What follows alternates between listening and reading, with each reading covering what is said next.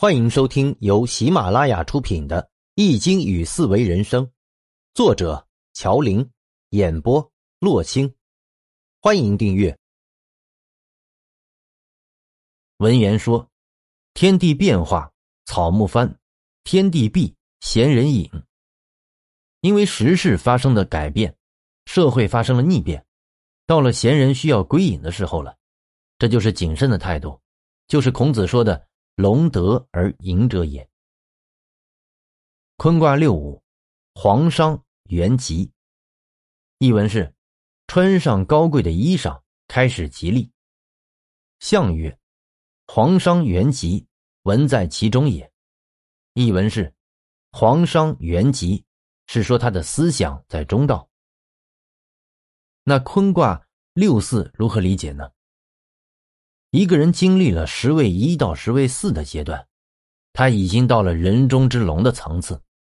这是由于他自身的能力、素质、道德修为而登上了高位，君临天下也是必然的。皇室大地的颜色，皇商就代表他登上了尊位。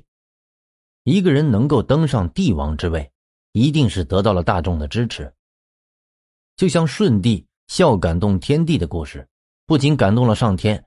也让舜的名声传遍天下，得到了百姓的支持，也得到了尧的关注，并传位于他。黄袍加身其出发点是为了大众的利益，所以元吉。舜因此而成为五帝之一，而同样黄袍加身的王莽，却由于其初心不善，违背时事，激起民愤，在短时间内导致灭亡。元吉不代表一直吉利。《论语》二十章，尧曰：“滋耳顺，天之利数在耳宫，允直其中。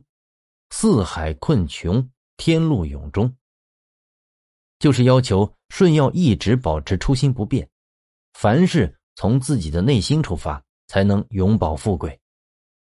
坤卦上六，龙战于野，其血玄黄。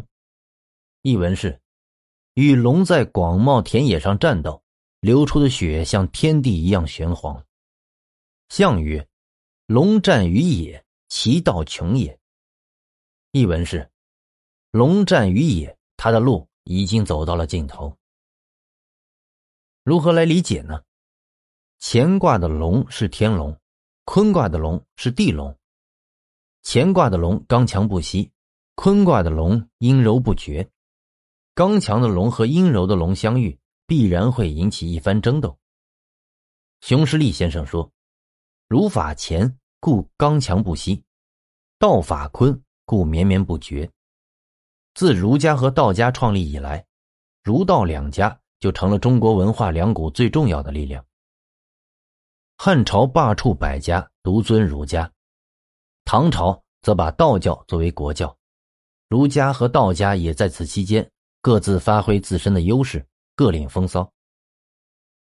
文言说：“地龙犹未离其类也，故称血焉。”坤卦的龙还没有彻底脱胎换骨，蜕变成真正的龙，所以他流的血像天地一样玄黄。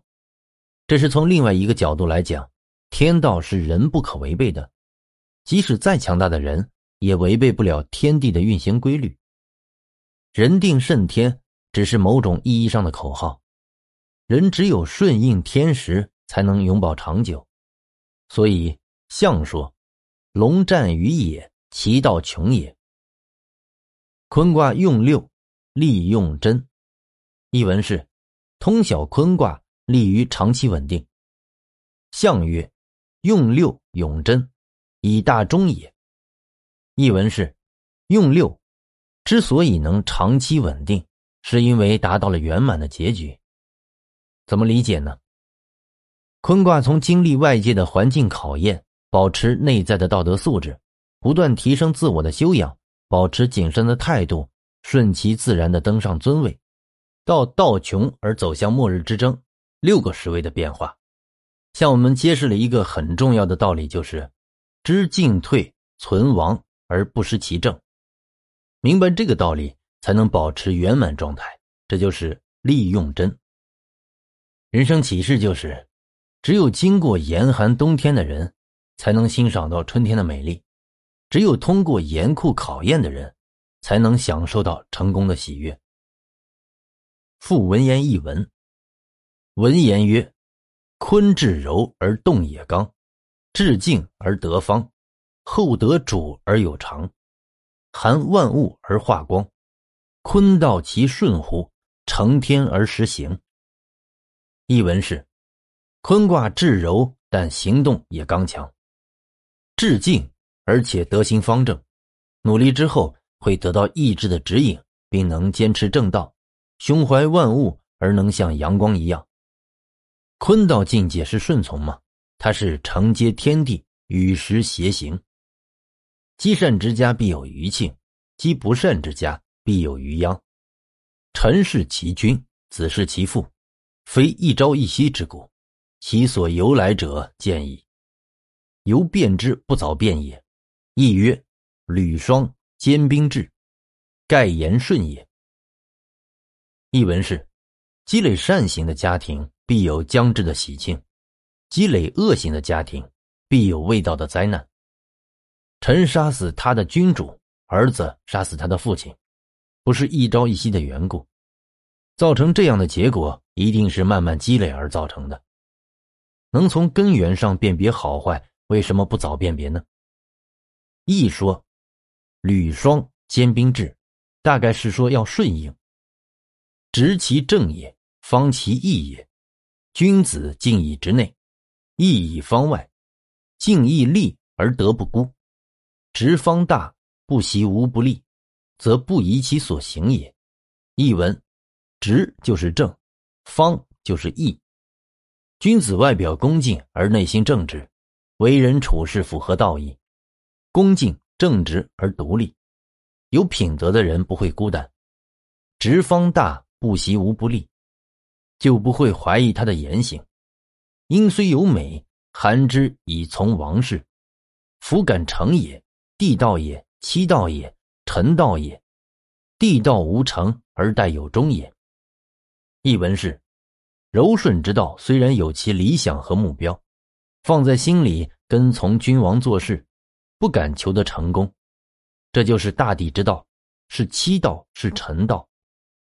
地道虽然不强求成功，但世世代代都有好结果。天地变化，草木翻；天地闭，闲人隐。亦曰：阔囊无咎无欲，盖言谨也。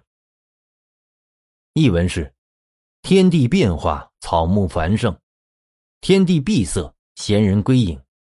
一说阔囊无欲，大概是讲谨慎。君子黄中通理，正位居体，美在其中，而畅于四肢，发于事业，美之至也。译文是：君子居中位而通达万物之理，置身在中正的位置上。美德在他的心中，通畅的表现在他的言行上，事业能得到发扬，这就是美的最高境界。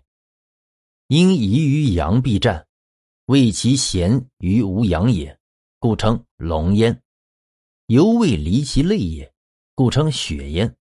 夫玄黄者，天地之杂也，天地而玄黄。译文：柔顺之道被阳刚之道怀疑，必然发生战争。因为他被怀疑没有阳刚，所以称他为龙。但还没有脱胎换骨、蜕变成功，所以又称他为雪。玄黄是天地交杂的颜色，天色玄，地色黄。听众朋友，本集已播讲完毕，请订阅专辑，下集精彩继续。